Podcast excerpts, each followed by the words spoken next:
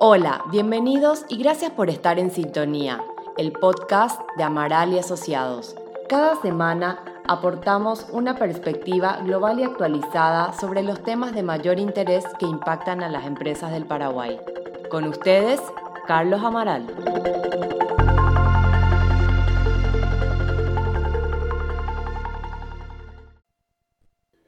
Desde hace más de 20 años, las empresas paraguayas tienen la posibilidad, bajo ciertas condiciones, de ampararse a los beneficios establecidos en la Ley número 1064 del año 1997 de la industria maquiladora de exportación.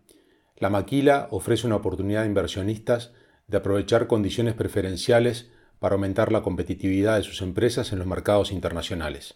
El Departamento de Consultoría de Negocios de Amaral Asociados asesora a empresas locales e internacionales que requieren obtener estos beneficios para su desarrollo industrial, la creación de empleo y el incremento de sus exportaciones, a lo largo de todas las fases del proyecto y damos seguimiento al correspondiente trámite que se debe llevar a cabo ante el Ministerio de Industria y Comercio. Hoy vamos a analizar los aspectos clave del régimen de maquila en Paraguay en diálogo con Patricia Rodiño, gerente del Departamento de Consultoría de Negocios de la firma, quien lidera esta área de servicios. ¿Qué tal Patricia? ¿Cómo estás?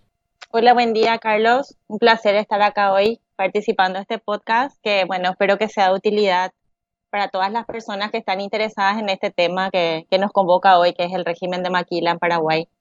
Así es, es un régimen que ya tiene unos años, pero en relación al cual siempre recibimos muchas consultas eh, y sigue resultando de sumo interés, cada vez más parece.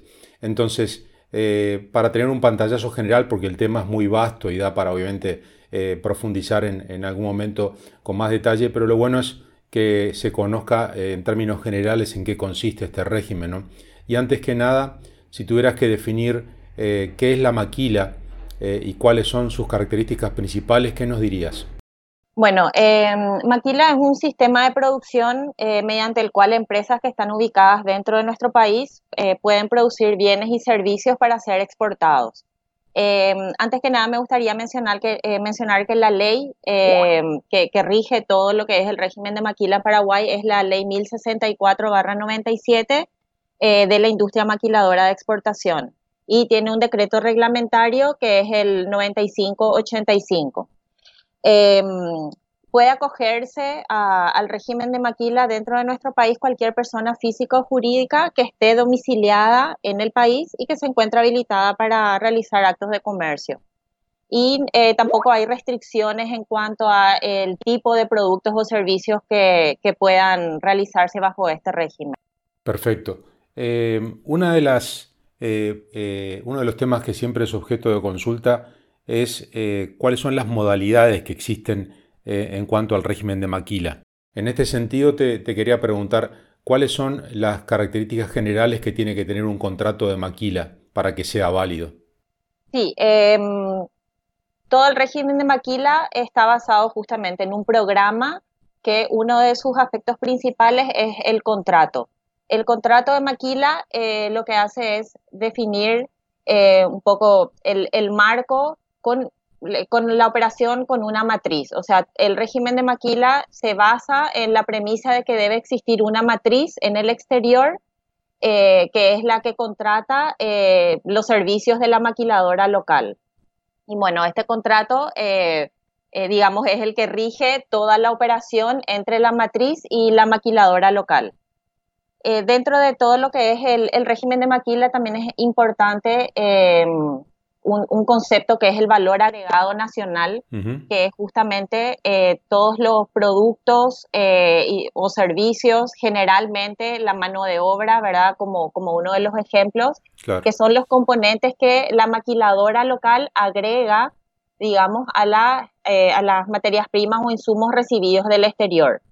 esta también es otra característica importante que la empresa matriz puede enviar eh, a la maquiladora local eh, materias primas e insumos eh, que entran dentro de que, que, entran bajo este, este régimen de, de maquila, bajo un régimen de admisión temporaria, es decir, que no tienen, no están grabados, digamos, por ningún impuesto ni tasa. y tienen que tener, o sea, tienen un plazo máximo de permanencia de seis meses dentro del país que es el, plazo en el cual se, eh, digamos, se utilizan para hacer la producción de los bienes o servicios que después van a ser eh, reexportados. Eh, también se pueden importar bajo este régimen bienes de capital y en, este, en, el caso de los bienes de capital el plazo de permanencia en el país es de por el plazo de duración del contrato de maquila. Y una vez terminado este contrato, esos bienes deben ser reexportados también. Entiendo. O sea que hay distintas modalidades y el concepto de valor agregado, por lo que veo, es, es muy importante y se pueden dar estas modalidades de admisión temporaria que, a su vez tienen beneficios desde el punto de vista aduanero y tributario para las empresas.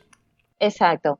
Eh, dentro de las modalidades podríamos eh, mencionar básicamente tres, ¿verdad? Que, que, son la maquila pura, sí que son empresas que se constituyen específicamente eh, para dedicarse a la producción de bienes y servicios que van a ser exportados. O sea, su, única, su único objetivo es eh, trabajar bajo el régimen de maquila.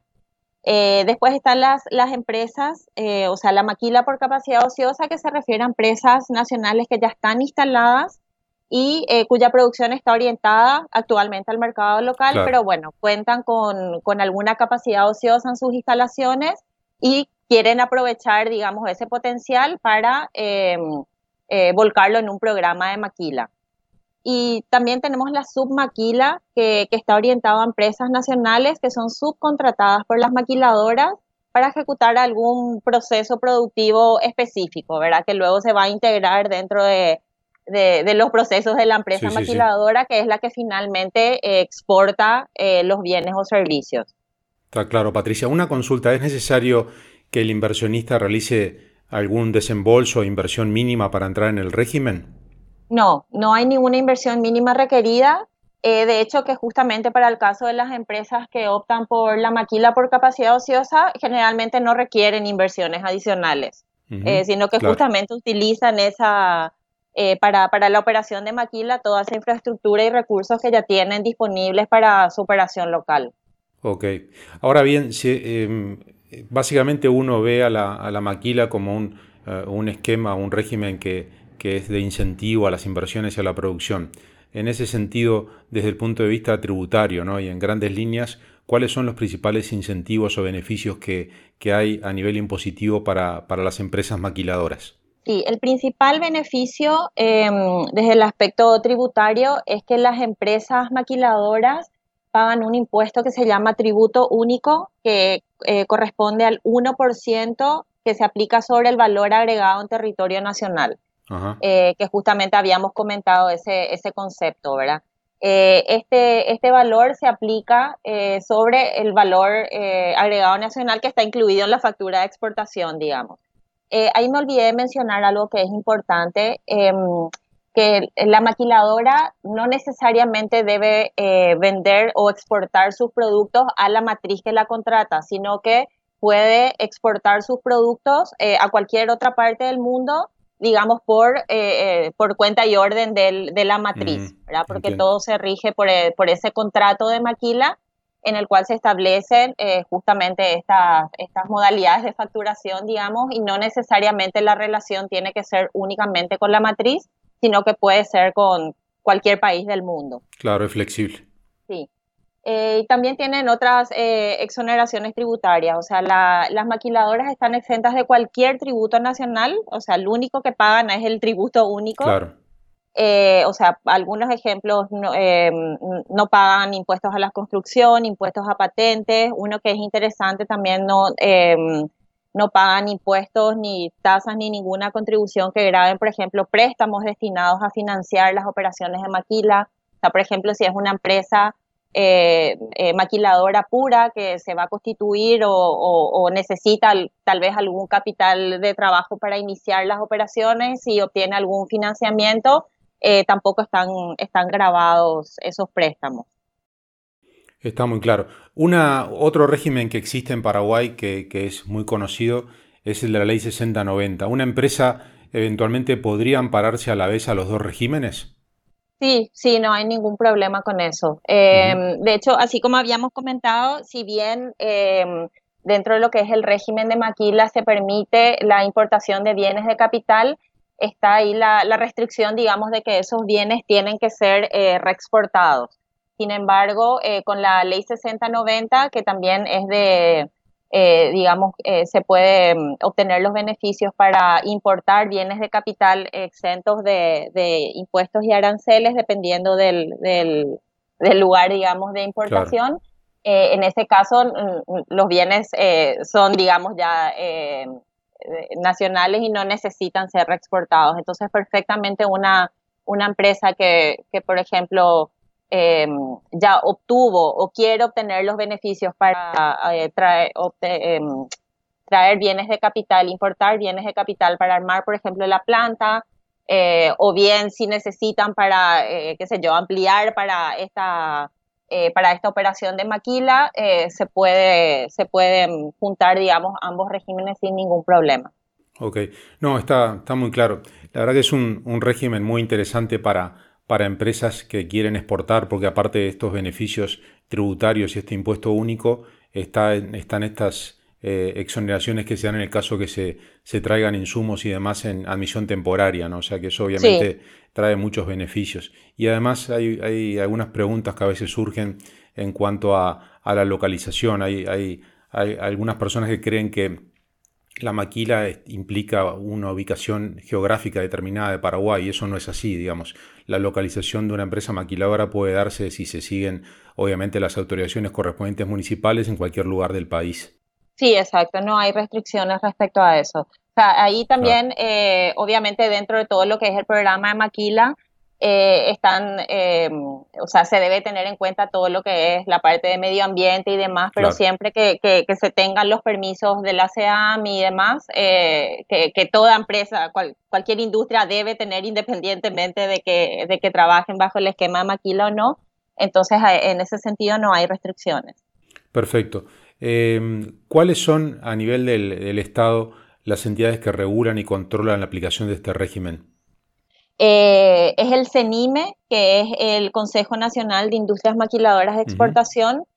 Eh, es el que controla toda, toda la importación y la transformación y la posterior exportación. O sea, todo, eh, digamos, la aplicación de todo el régimen está, em, está regido por el CENIME. Eh, el CENIME está presidido por el Ministerio de Industria y Comercio, pero está integrado también por el Ministerio de Hacienda. De hecho, que eh, la resolución de Maquila es una resolución biministerial. Ah. Entonces, eh, también dentro del CENIME em, están representados el Ministerio de Hacienda, también el Ministerio de Relaciones Interiores, el Banco Central y la Secretaría Técnica de Planificación, que son, digamos, todos los entes que de alguna manera regulan toda la operación de, Maquila. Eh, y en términos generales, ¿no? Eh, eh, mm, en grandes líneas, ¿no? Obviamente, ¿cómo, ¿cómo es el trámite y qué duración tiene aproximadamente hasta que una empresa, bueno, comienza con el mismo y obtiene los beneficios? Sí, el, trámite comienza con una solicitud de inscripción como empresa maquiladora, que es un trámite muy sencillo donde solamente se, o sea, se completa, digamos, un formulario y se eh, adjuntan algunos recaudos legales de la empresa maquiladora, de la, de, la empresa local, digamos.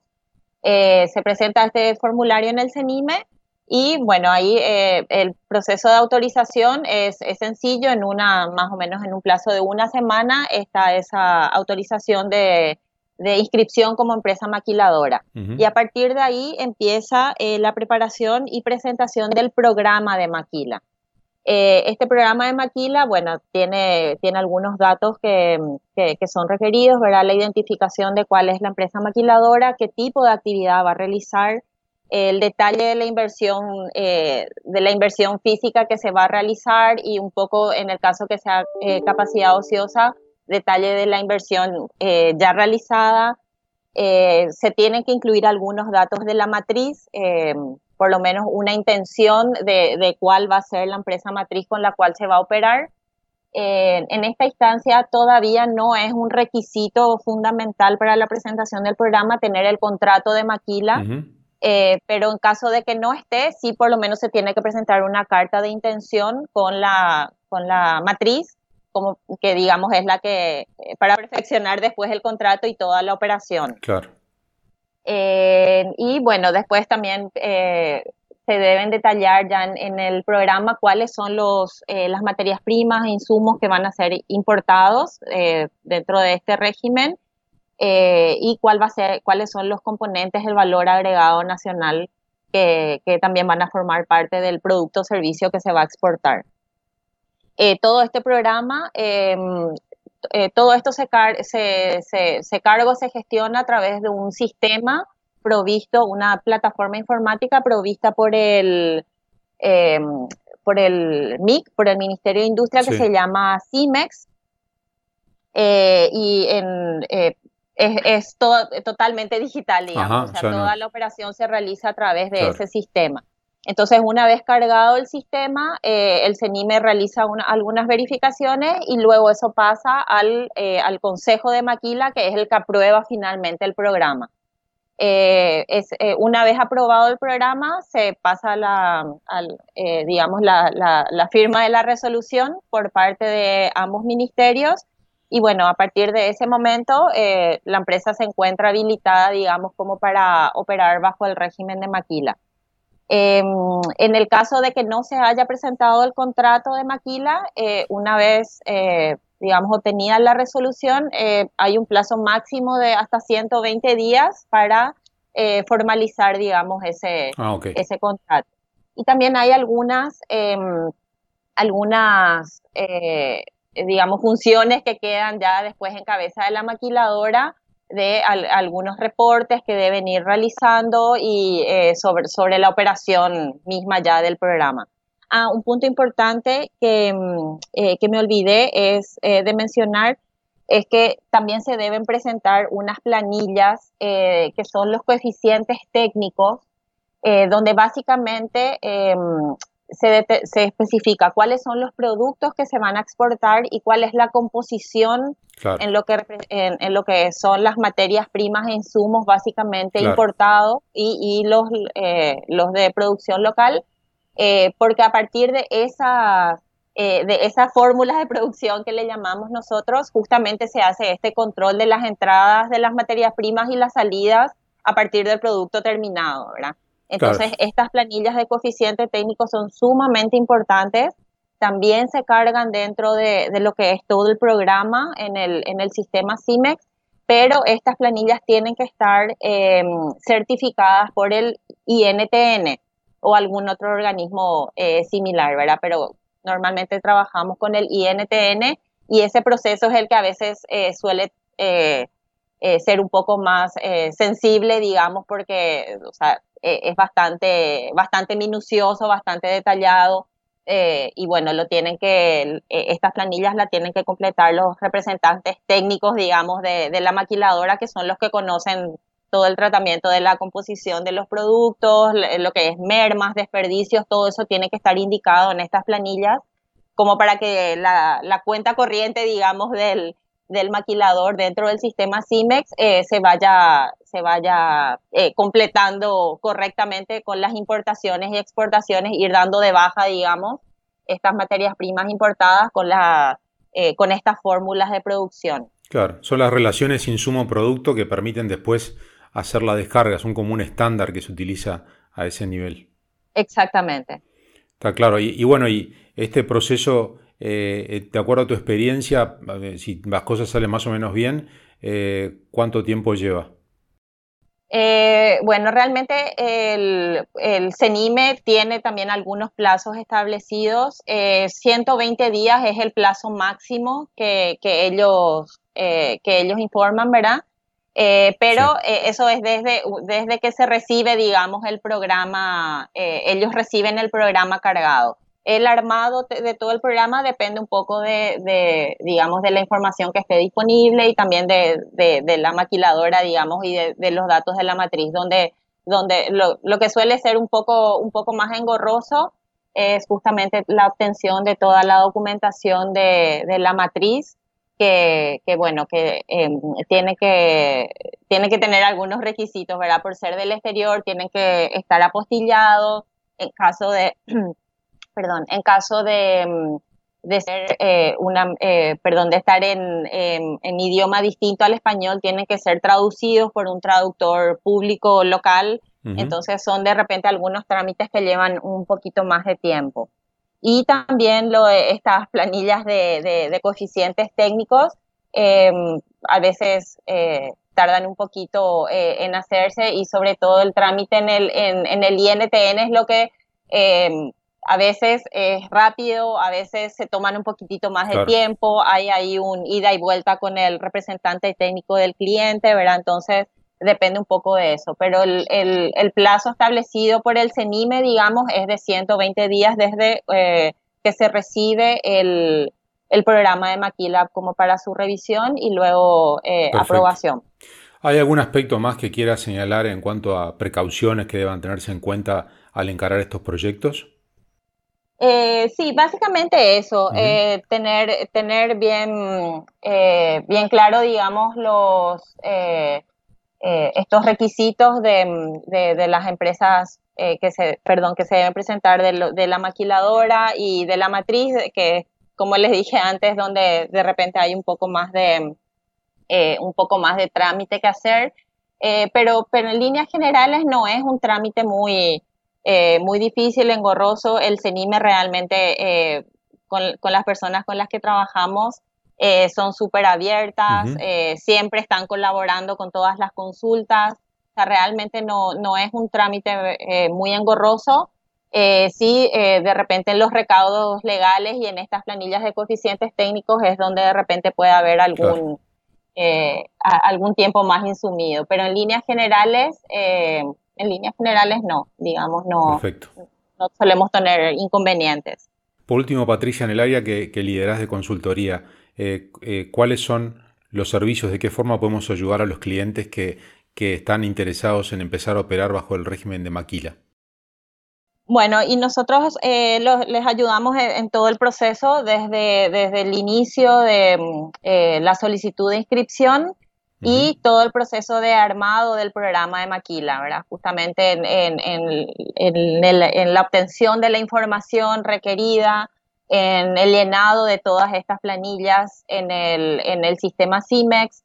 Eh, y bueno, en todo, digamos, les, les eh, les orientamos un poco en todo, en todo el proceso eh, y hacemos el seguimiento hasta que eh, se obtenga la, la, resolución. A veces suelen haber algunas, algunas consultas que realizan desde el CENIME y bueno, entonces también nos encargamos de, de canalizar todas esas consultas con el cliente y bueno, a partir de, eso hacer, eh, hacer la presentación del programa y finalmente eh, obtener la resolución, ¿verdad? Hasta, hasta ese momento podemos apoyarle. Perfecto. Muy bien, muy claro, Patricia. Realmente es un sistema sumamente interesante, ventajoso, que ya tiene sus años, que está consolidado. Eh, y bueno, es muy importante esta, esta posibilidad que tienen los clientes y cómo los podemos ayudar. Así que te agradezco mucho por tu tiempo y vamos a seguir en contacto más adelante. Gracias, Patricia. Bueno, muchas gracias. Bueno, espero que haya sido de, de utilidad y quedamos a las órdenes. Gracias a vos. Este podcast es ofrecido por Amaral y Asociados Paraguay. Todos los derechos están reservados. Este podcast tiene el único objetivo de brindar información general y no debe ser utilizado en reemplazo a la realización de consultas a profesionales. Las opiniones vertidas libremente por los invitados no deben ser interpretadas como opiniones de la firma.